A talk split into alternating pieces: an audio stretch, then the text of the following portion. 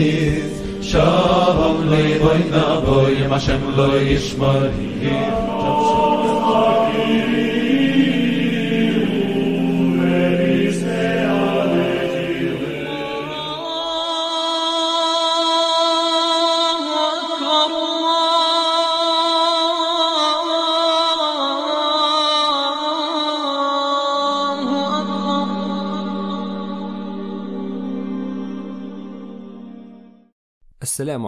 Au cours de six épisodes, nous avons pu exposer une multitude de prophéties présentes dans la Bible. Mais ce nombre n'est pas du tout représentatif des prophéties existantes dans d'autres livres. Qu'Allah accorde à cette nation une personne qui va se consacrer à la section des prophéties en étude et en exposition de ses preuves. Parce que c'est l'une des plus grandes sections qui confirme la véracité du prophète Mohammed et de son message. C'est une argumentation convaincante pour toute personne sincère. Comment les prophéties peuvent-elles mentionner son nom Mohammed sallallahu alayhi wa sallam, c'est sa tribu, le lieu et l'époque de sa mission, des centaines d'années avant son émergence. Le Coran a déclaré dans de nombreux versets la validité de prendre les prophéties comme preuve. Allah subhanahu wa ta'ala dit, n'est-ce pas pour eux un signe que les savants des enfants d'Israël le sachent, la connaissance des érudits parmi les enfants d'Israël au sujet de Muhammad sallallahu alayhi wa sallam est la preuve qu'il est un vrai prophète. Allah subhanahu wa ta'ala dit également, et ceux qui ne croient pas disent, tu n'es pas un messager. Dis, Allah suffit comme témoin entre vous et moi, et ceux qui ont la connaissance du livre. Allah dit également, ceux qui suivent le messager, le prophète omis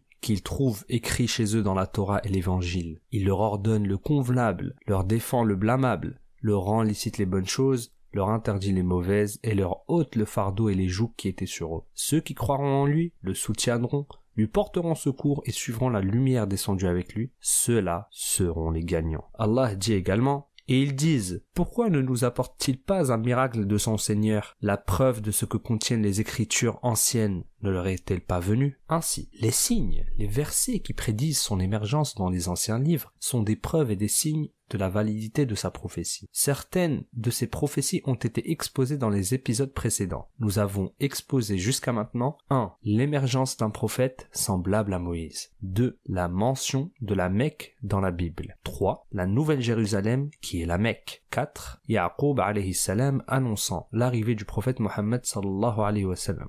5. Le nom du prophète cité littéralement dans la Torah. 6. Le rêve étrange du prophète Daniel salam sur l'arrivée du prophète qui mettra fin à tout empire, romain, perse et autres. Jusque-là, toutes les prophéties qu'on a exposées venaient des livres canoniques, canoniques signifiant que l'Église les reconnaît comme authentiques, mais qu'en est-il des livres que les juifs et les chrétiens appellent des livres apocryphes, les livres non canoniques Ils ont été écrits des centaines d'années avant l'arrivée du prophète Mohammed sallallahu alayhi wa sallam. Certains d'entre eux sont même attribués à des prophètes comme Moïse, Ibrahim ou Adam. Certaines versions de la Bible contiennent encore certains de ces livres jusqu'à présent. Par exemple, L'Église éthiopienne reconnaît certains de ces livres dans la Bible comme une révélation divine. Ces livres sont nombreux et contiennent de nombreuses prophéties. Ce site web, par exemple, qu'on vous met en image, contient un grand nombre de ces livres. En naviguant sur ce site, vous comprendrez l'importance et la grandeur de l'étude de ces prophéties. Le lien de ce site web sera dans la description de la vidéo, Charles. Aujourd'hui, nous allons parler de certaines de ces prophéties afin que nous puissions connaître leur importance. Dans le livre de l'Apocalypse d'Abraham, il y a une étonnante prophétie sur la date exacte de l'émergence du prophète Mohammed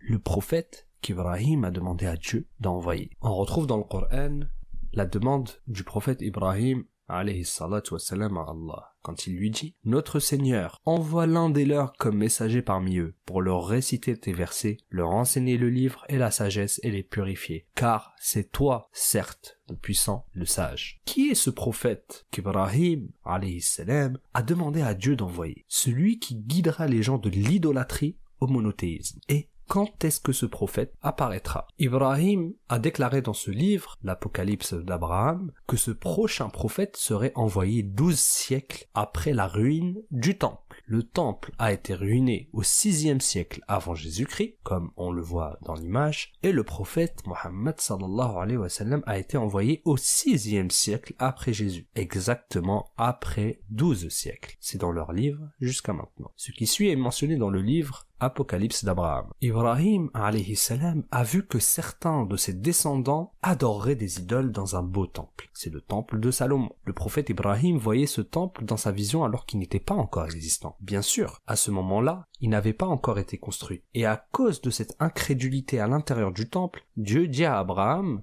que ceux qui ont corrompu le temple avec leur incrédulité seraient capturés, et ce temple serait détruit et son contenu sera c'est ce qui s'est réellement passé au VIe siècle avant Jésus-Christ par Nabucodonosor. On l'a déjà mentionné dans un des épisodes précédents on peut lire dans la Bible, mais après que nos pères héritèrent le Dieu du ciel, il les livra aux mains du Chaldéen Nabucodonosor, roi de Babylone. Celui-ci détruisit alors cette maison et déporta le peuple à Babylone. Donc, leurs pères, leurs ancêtres, ont mis en colère Allah car ils ont commis des actes de polythéisme au sein même du temple. Ainsi, Allah leur envoyait Nabucodonosor qui a pillé le contenu du temple d'or et d'argent. Douze siècles après la ruine du temple, une grande personne issue des descendants d'Ibrahim émergerait dans le même pays d'idolâtrie. Il émergerait parmi ces idolâtres et cette personne serait d'abord combattue et insultée par ses païens. Mais beaucoup de gens le suivraient, lui obéiraient et l'honoreraient. Pendant qu'Abraham regardait ce prophète, Dieu lui dit que cette personne libérera les gens de l'idolâtrie. Il répandra le monothéisme douze siècles après cette ruine du temple, après douze siècles de la ruine du temple, aucun prophète n'est apparu à part Mohammed sallallahu alayhi wa sallam, et ça, on est tous d'accord. Il est celui qui a émergé au pays de l'idolâtrie, celui qui a été combattu au départ, puis il a triomphé et répandu le monothéisme. Par ailleurs, rappelons que le temple a été détruit deux fois. La première fois fut au sixième siècle avant Jésus-Christ par Nabucodonosor lorsque les Juifs adoraient des idoles à l'intérieur du temple. C'est la ruine signifiée dans cette vision. Une autre ruine s'est produite en 70 après Jésus-Christ par les Romains, qui s'appelle Judea Capta. Mais les Juifs à cette époque n'adoraient pas des idoles. Ainsi, la ruine signifiée dans cette vision est la première, avant laquelle les idoles étaient adorées à l'intérieur du temple. Mais après la deuxième ruine, le temple n'était plus. Aucune trace de celui-ci n'a encore été découverte jusqu'à présent. C'est la preuve de l'abrogation de la loi de la Torah. Si les juifs sont sincères et recherchent la vérité, ils finiront par admettre que la prophétie de Mohammed sallallahu est véridique. À propos, ce même moment de l'émergence du prophète Mohammed a été mentionné par le prophète Daniel, quand Daniel a vu dans sa vision l'émergence de la nation des saints du Très-Haut. Cette émergence serait trois siècles et demi après Constantin, comme nous l'avons mentionné dans le sixième épisode. Maintenant, que chacun de nous se demande comment les juifs et les chrétiens savaient la date de l'apparition du prophète Mohammed. On va citer une histoire étonnante on peut retrouver le récit du compagnon Salman al-Farisi anhu, qui était un homme de la Perse, donc d'Iran actuel. Salman anhu s'est converti à de nombreuses religions différentes en quête de vérité. Lors de son voyage de quête, il rencontra un moine de la ville de connu sous le nom d'Amorium en latin, qui lui dit Ô mon fils, par Allah, je ne connais personne sur notre doctrine que je peux te conseiller ou te suivre. Mais tu es dans l'ombre d'un prophète, ce qui signifie dans l'époque de l'apparition d'un prophète, envoyé par la religion d'Abraham. Il sortira du pays des Arabes et émigrera vers une terre plantée de palmiers située entre deux zones couvertes de pierres. Cet homme possède des signes apparents. Il prend des cadeaux, mais refuse les aumônes. Entre ses épaules se trouve le sceau de la prophétie. Si tu réussis à atteindre ce pays, alors fais. La question est, comment le moine d'Amorium a-t-il su quand est-ce que le prophète Mohammed sallallahu alayhi wa